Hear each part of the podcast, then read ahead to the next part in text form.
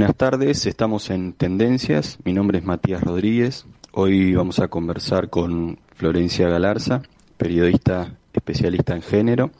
Vamos a hacer a partir del último Ni Una Menos un balance de los avances y retrocesos en materia de derechos y género. Hola Flor, ¿cómo estás? Hola Matías, bueno, muchas gracias y agradecida además también por este espacio para hablar sobre estos temas. Eh, bueno, Flor, hay, hay algunos datos que surgen de tus notas, tiempo judicial, eh, vinculadas los femicidios que ocurrieron en los primeros meses de este año.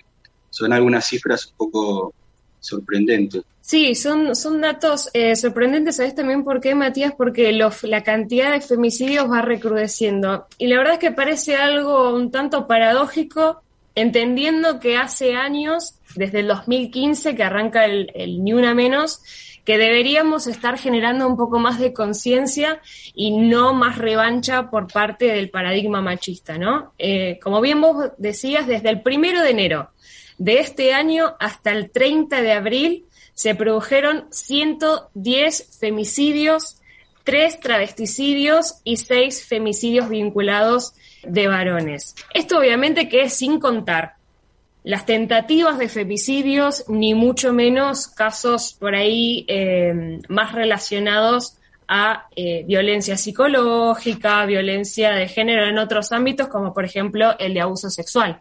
Hay otra de las cifras eh, que es el tema de las sentencias. ¿Cuál es el porcentaje de las sentencias condenatorias? Bueno, eso es realmente terrible. Eh, según cifras de Amnistía Internacional, el 15,5% de las denuncias por cualquier tipo de delito eh, contra la integridad sexual de mujeres y disidencias no llegan a una condena firme, excepto en el 15,5% en Argentina. Y la verdad es que cuando uno escucha que solamente el 15,5% de las mujeres que denuncian violencia sexual llegan a una condena firme, parece algo eh, sorprendente, bastante catastrófico. Y la verdad es que sorprendería decir que en realidad es una cifra privilegiada, sobre todo si tenemos en cuenta el escenario en Latinoamérica. Solamente por dar algunos ejemplos, en Chile y en Ecuador esa cifra desciende al 4%. En Brasil y en Guatemala al 1%. Y la verdad, Metí, es que esto deja un mensaje de clara impunidad para los casos de violencia sexual hacia las mujeres y disidencias. Y hay aún un dato más crudo todavía, que es el porcentaje de condenas firmes para los agresores en caso de abuso sexual infantil hay datos aportados por la Fundación CEPAS, que es el Centro de Educación, Pareja y Asistencia a la Sexualidad, que marca que solamente el 2% de las denuncias por abuso sexual infantil en Argentina llegan a una condena firme para sus agresores. Y la verdad es que es terrible esto, porque también según datos de la UNICEF, una de cada cinco niñas sufre abuso sexual en algún momento de su vida y uno de cada 13 niños.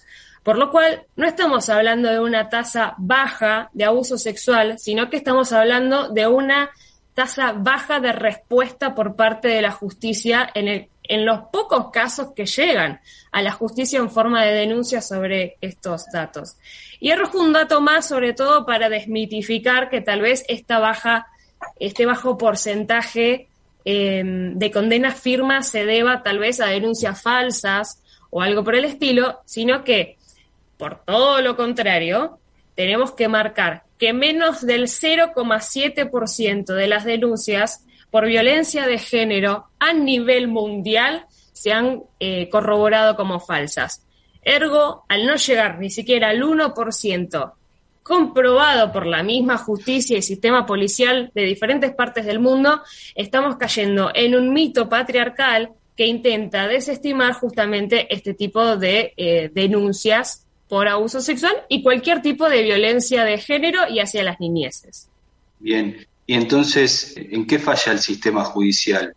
Bien, en principio habría que hacer una gran reforma estructural del Poder Judicial, se ha puesto en debate hace ya un, buen tiempo el tema de la reforma judicial y en especial con una perspectiva de género los movimientos feministas hablan, ¿no? De una reforma judicial feminista, y con esto se refiere a una contemplación mayor, no solamente a los derechos de las mujeres y disidencias, sino también a considerar a los niños, niñas y adolescentes como sujetos de derechos frente a la justicia. Porque la verdad, Matías, es que hay varias dificultades para eh, las mujeres y para los niños eh, en su acceso a la justicia, sobre todo cuando estamos hablando de abusos sexuales, ¿no? Porque el primer condimento que encuentra la justicia en estos casos es que existe el fenómeno testigo único en, en, esta situación, en las particularidades de este tipo de delitos contra la integridad sexual. Y esto se refiere a que se contrapone los derechos y eh, la veracitud de las palabras de un varón contra el de una mujer o, en el peor también de los casos, de un niño o niña, ¿no? Y sabemos que en estos casos los testimonios ante la justicia de las mujeres y niños está bastante devaluada, ¿no? Sin contar además que caen en un proceso de revictimización que dificulta también este proceso. Lo dificulta en varios puntos. En principio, para animarse a hacer la denuncia, ¿no? Como en una instancia previa a realizar la denuncia.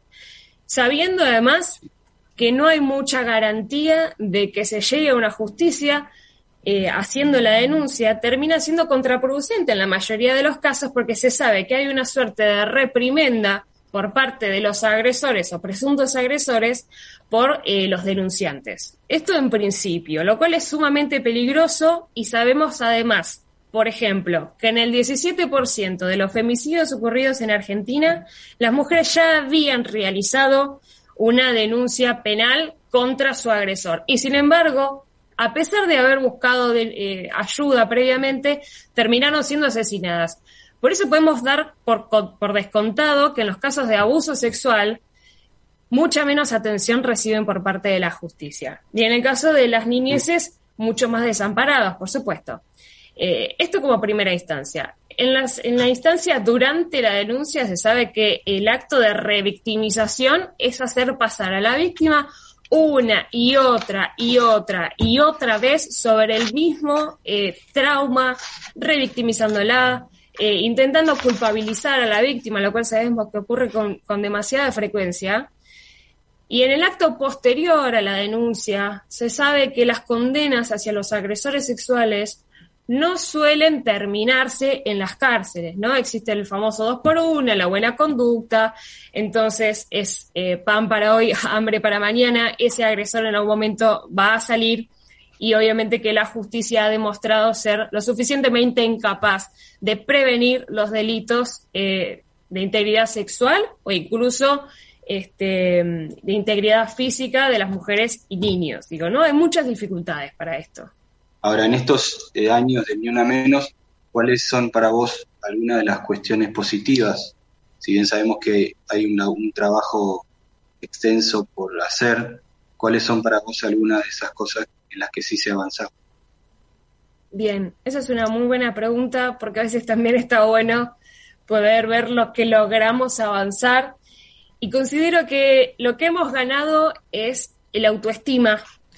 Eh, es la palabra, es empezar a eh, entender que no estamos solas, se ha ensamblado una marea, una marea verde, como se la ha denominado, se ha ensamblado un grupo de apoyo, se ha cambiado un poco el paradigma de victimización de las mujeres y se les ha empezado a dar, y no quiero decir se les ha empezado a dar como si ellas mismas o nosotras mismas no hayamos ganado ese espacio a costa de lucha y constancia, muchos más espacios de, toma de decisiones. Y eso es fundamental para poder empezar a hacer este quiebre generacional.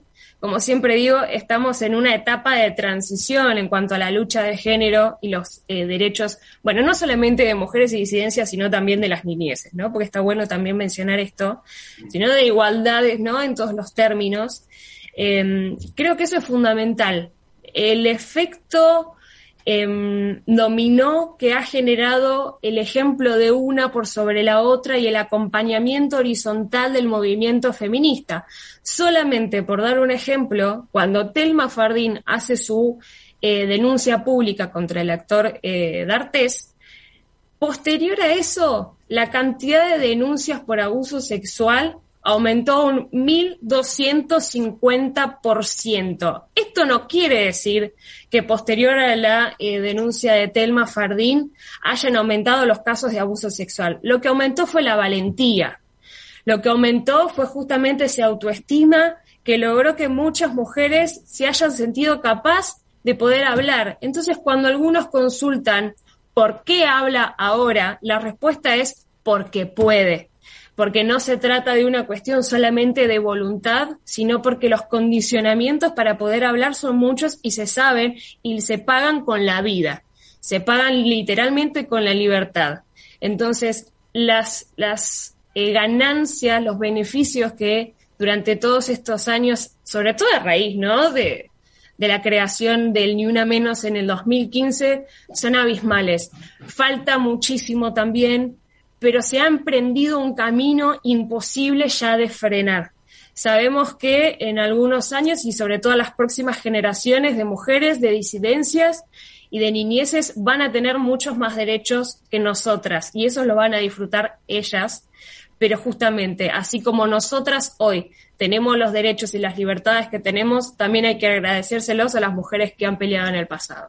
Bueno, Flor, te agradezco mucho y hasta la próxima.